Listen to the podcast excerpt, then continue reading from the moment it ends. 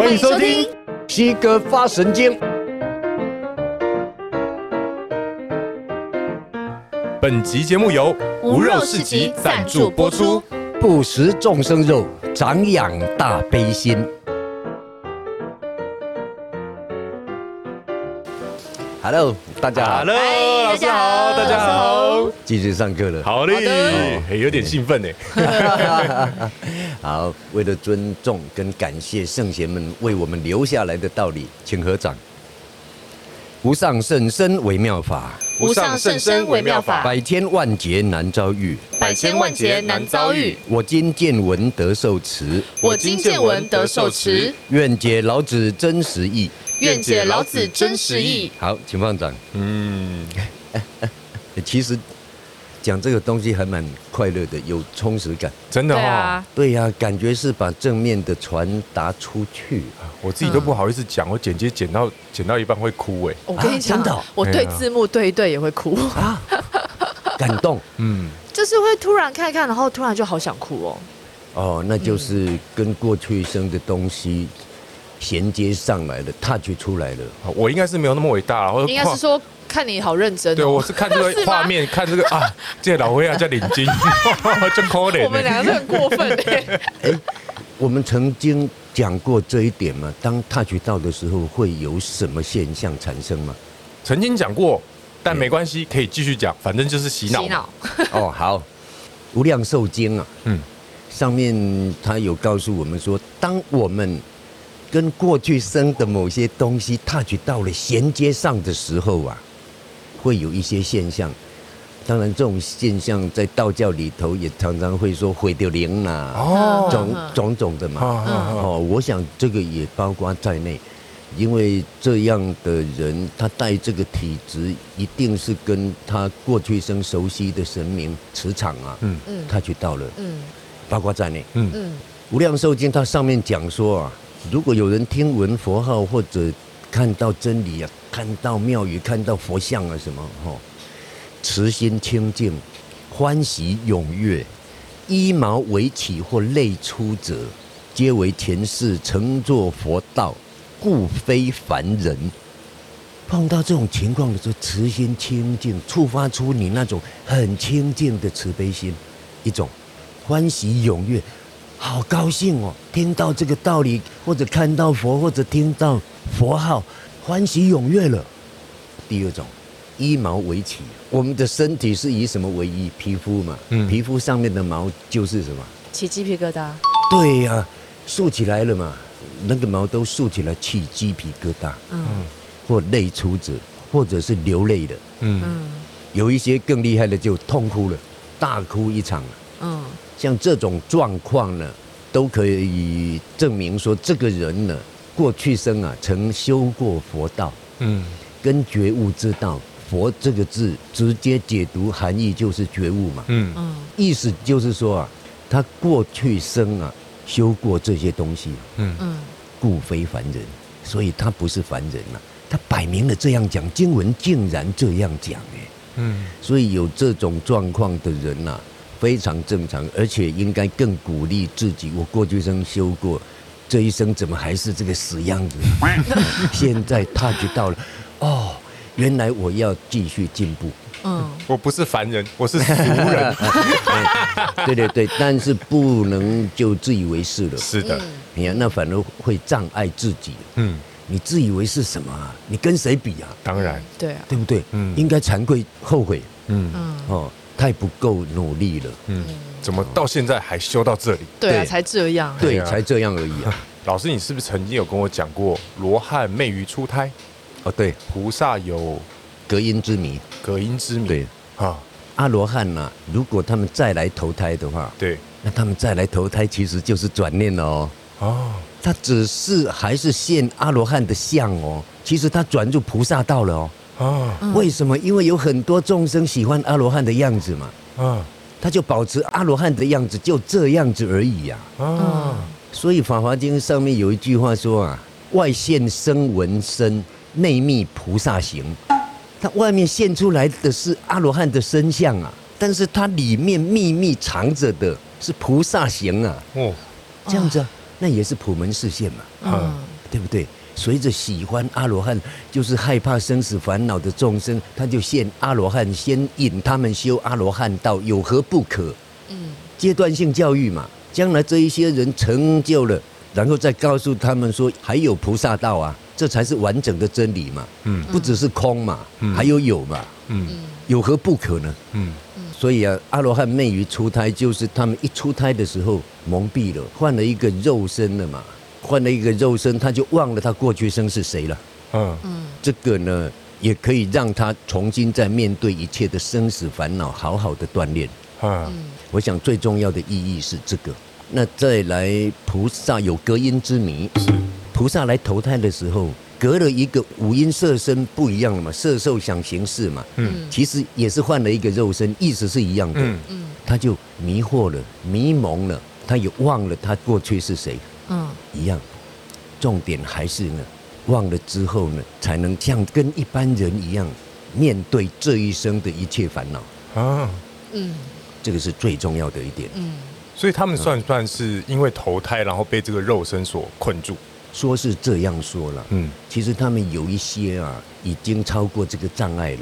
嗯，他们来投胎的话，境界更高的来投胎，他根本知道自己是谁。那另外一种是到了某一个年纪，你这一生的修行跟过去生完全 touch 到了，然后衔接上了，你就知道你是谁。也有这样的现象。哈，那也有昧于出胎啊，隔音之谜啊，是他的程度还有问题，所以自然业力嘛，嗯，业力的障碍嘛。还有一种是发愿。你自己发愿，我不要知道我是谁，哦，我要这样来搞，继续锻炼。嗯，很多种状况啊，不一而足啊。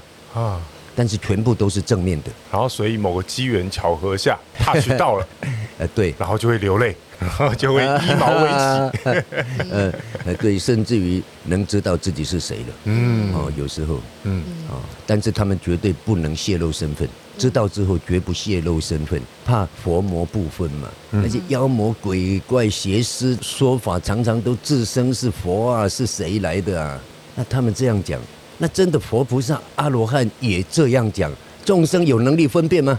没有，毫无能力。所以啊，佛严格规定，阿罗汉啊、菩萨们啊，在来投胎的时候，知道自己是谁的话，绝对不能泄露身份，反而因为这样呢。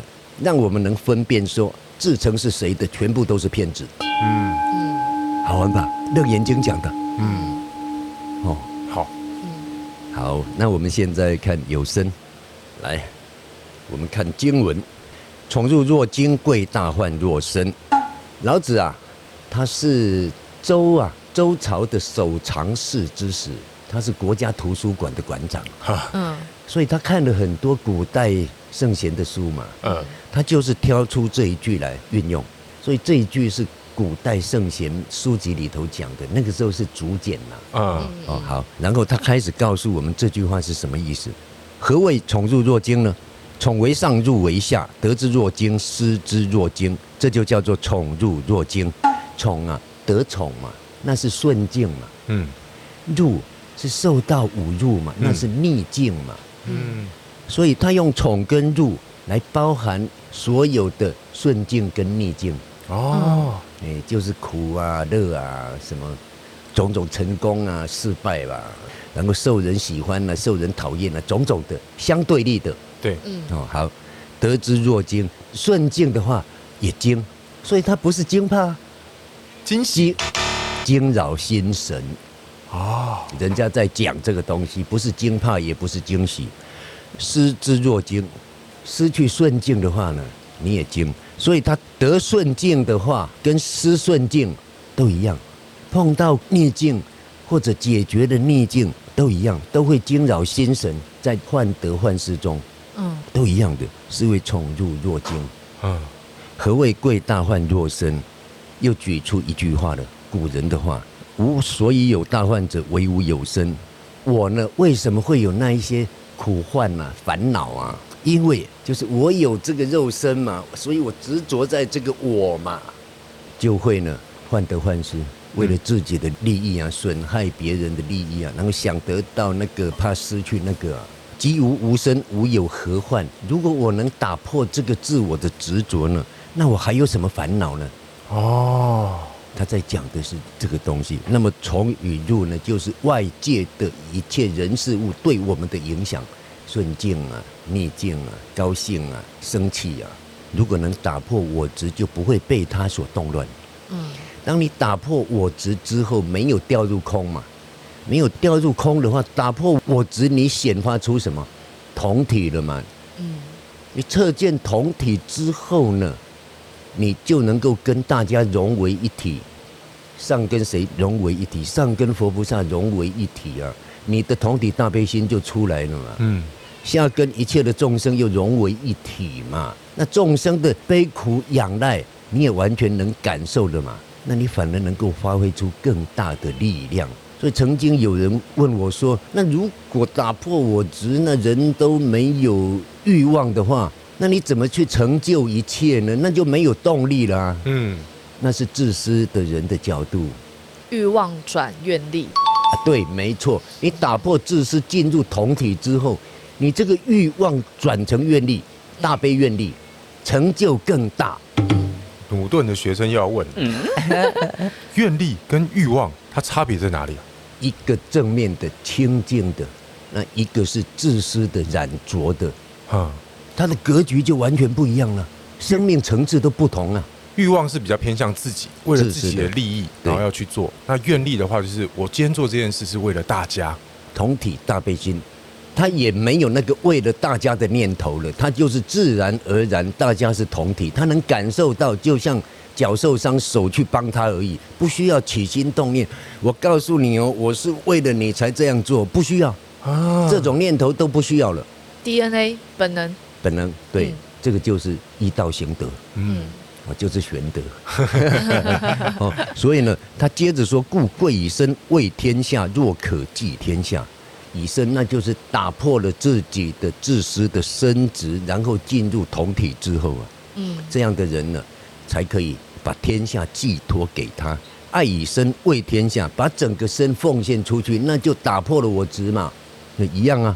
若可托天下，这样的人才可以把天下呢托付给他，所以他成就是不是更大？嗯，他不是绑死在自己了，嗯。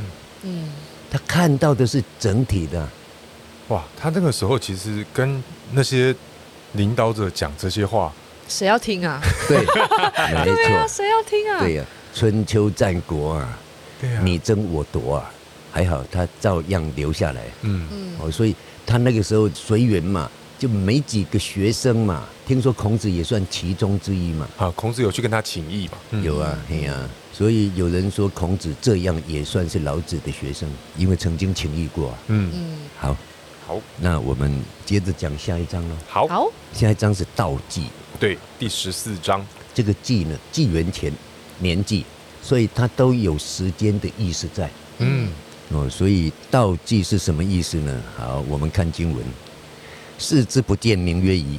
看不到，他用夷这个字来表达；听之不闻，名曰希。听不到，他用希这个字来表达；博之不得，名曰微。博取不得，捉摸不到，他用微来表达。好，我好想要插一句话。嘿，听之不闻，名曰希。我忍不住偷笑。什么意思？难怪你叫西哥。耳朵不好，是不是？啊，我我我进京。没事没事没事。回回回回回归正传。嗯嗯嗯，好，此三者不可自决。这三个呢都没有办法呢。极致的去诘问，也就是你根本就问不出来他的究竟，嗯，没办法表达嘛。其实他讲的是道嘛，对，道体嘛，故混而为一。哎，可是三个却混而为一，听不到、看不到、摸不着嘛，彻底的清净寂灭的本体，嗯嗯，哦，就是本体偏向空的那一面嘛。其上不皎，其下不昧，这个清净的本体呢？皎是光明，昧是蒙昧黑暗。它没有什么光明或黑暗。它既然清净寂灭，哪有这些东西呢？什么都没有的。绳绳兮不可名。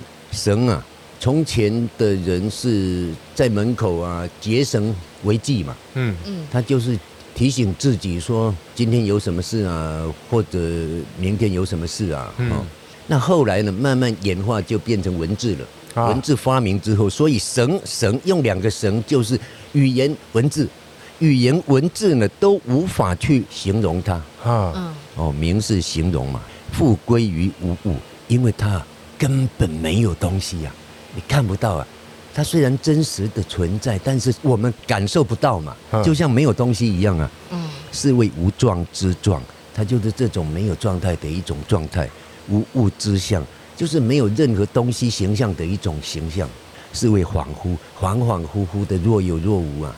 啊，明明有，我们却看不到、听不到、摸不着，好悬啊！明明我们这个身体现在就是。我们这个念头现在也是，桌椅、麦克风全部都是啊，但是我们却无法感觉它的存在啊。嗯嗯。好，迎之不见其首，随之不见其后。迎之嘛，跟他对面相迎的时候啊，看不到他的头；我们随着他后面跟在后面，也发现不到，也找不到他的尾巴。什么意思？就是看不到，无头无尾。对啊。意思就是看不到嘛，还是一样啊。执古之道，以御今之有。但是啊，这个我们完全感觉不到的道呢，如果你能证得，而且能够执执持持行这个古之道，自古以来的道，那就是表示什么？亘古以来自有永有一直存在的这个道，在天地万物之前就在的这个道，也就是这个本体以及它呢。本来如此永不改变的真理的运作方式，你如果能够掌握住的话，能执古之道的话，以御今之有，而拿来面对你这一生现在的一切人事物，生命中的一切，那就对了。哦，他告诉我们应该要这样，能知古始，是谓道纪。你能够知道了解了这个古史，自古以来的万物的起始本源的话呢，也就是道嘛。如果你能知道。这个本体是为道纪，那就是你修道的时间点，纪是纪元呐、年纪啊，指的都是时间嘛。这个就是最基本的，真正的修道就是这个样子啊，还是一样非禅修不可，要不然你怎么能显发出这个清净本心的状态呢？你怎么能 touch 到呢？这个时候是如人饮水，冷暖自知啊。所以啊。还是要坐下来静坐禅修，拿掉所有念头，显发出我们的清净本具的心体，也就是道体，清净极灭的那一面，先把它弄出来。这个执古之道，以御今之有，对，好有感触哦。其实就是安住在同体平等的这个圆满变造一切的清净心体中，而来面对现在的一切人事物，就这样子。我觉得没有证得这么，我我自己没有证得这么这么远大，然后证得到那个 道德，然后道体。可是当我们翻开这个《道德经》，然后上课上到这里，嗯，我真的觉得我一直在运用《道德经》来面对我现在所有面对的人事物。嗯嗯嗯，我觉得这句话我就特别有感觉。对，对啊，你永远不离这个清净本心，那是很舒服的。嗯。对不对？就像前面讲的，像婴儿，他用婴儿来比喻啊，嗯嗯，毫无压力啊，身心自在啊，绝不紧绷啊，嗯，太幸福了。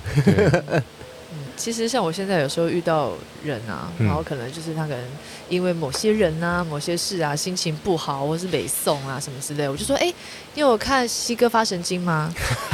然后我就跟你讲说，我跟你说，你可以看《道德经》三。看完我们再聊，里面有讲同体大悲心，你去了解一下。我现在会跟人家这样讲，哎，哦，你顺便宣传呐。你是不怀好意，要要要弄他们，让让他一个头两个大。可是可是，因为我觉得就是让大家了解说，其实有时候遇到这些事情，一定是有原因的嘛。不是说为什么人家要这样对你？对，没有错，跟因缘果报。都有关人跟人之间的恩怨情仇，嗯，哦，就四种嘛，能碰到的话，就是逃不掉这四种嘛，就是讨债还债、报恩报怨，嗯，有一些四个还全部掺杂在一起，你看多复杂，嗯，在复杂混乱中又什么？一丝都逃不掉，完全平等。对呀、啊，突然想到都复杂，然后全部都掺在一起这件事情，嗯，我就想到曾经有来问世的，然后他最后呃问完以后说是有冤亲债主，然后我们最后就帮他算是处理。嘛，嗯，然后那个时候请来他的冤亲债主以后，那个冤亲债主竟然是跪着的，哦。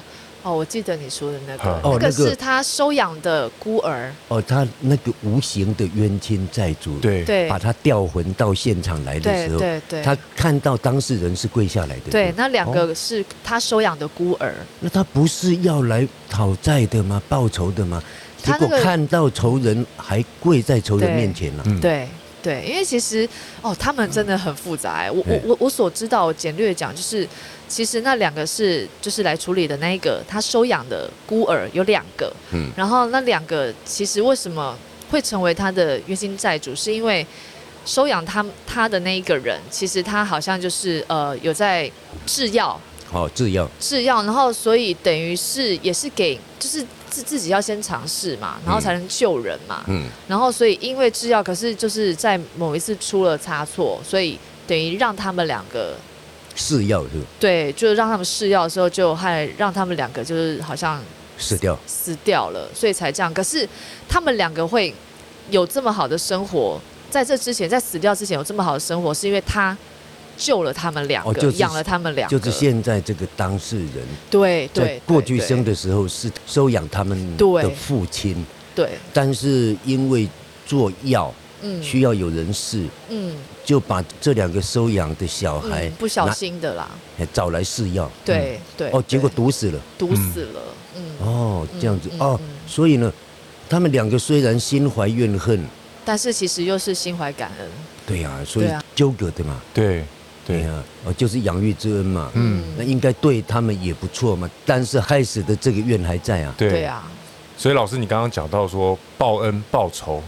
有时候都是掺杂在一起的时候，我就突然想到这个故事。嗯嗯嗯嗯，很复杂、欸，很复杂，啊、这很复杂，而且你要你要想象说他们两个来、嗯、跟了他多久，他看到他还是跪下的。嗯，对啊，那个很难过哎、欸。嗯，对啊。嗯、所以能够解冤释结哈，大家一切的恩怨到此为止。嗯，然后能够转怨为恩的话，那更好。转恶缘为善缘，对，没错。嗯，哦，那来生之后呢，大家开始互相善待。嗯，好，那我们这一集就到这里了。好，好，请合掌。愿以读经功德，愿以读经功德，回向所有众生，回向所有众生。希望大家都能够因为《道德经》，希望大家都能够因为《道德经》，开发出本有的智慧，开发出本有的智慧。然后发挥出最棒的生命功能，然后发挥出最棒的生命功能。好，谢谢大家。好，谢谢老师。啊，刚刚讲那个故事突然有点鼻酸。